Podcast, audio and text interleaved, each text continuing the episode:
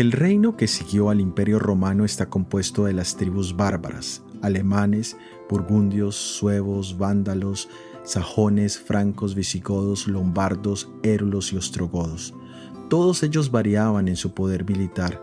Estaban los francos y los visigodos que eran muy fuertes, y estaban los suevos y los burgundios que eran débiles, tal como lo decía la interpretación del sueño. En todos nosotros contamos con elementos de fortaleza, es decir, características que nos dan seguridad al ejecutarlas, pero también tenemos elementos de debilidad que nos gusta ocultar.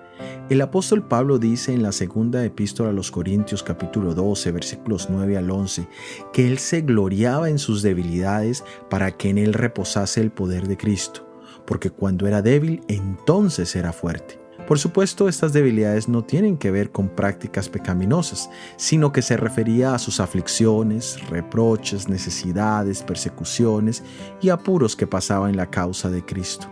Y la razón para que el apóstol Pablo dijera esto es que en esos momentos Jesús manifestaba su poder y gracia sobre su vida. En otras palabras, cuando Él era débil en sí mismo, entonces era fuerte en la gracia de nuestro Señor Jesucristo. Cuando nos vemos débiles en nosotros mismos, vayamos a Cristo y entonces estaremos capacitados para recibir fuerza de Él y experimentar las grandes provisiones del poder y de la gracia divina. Soy Óscar Oviedo y este es el devocional Daniel en 365 días.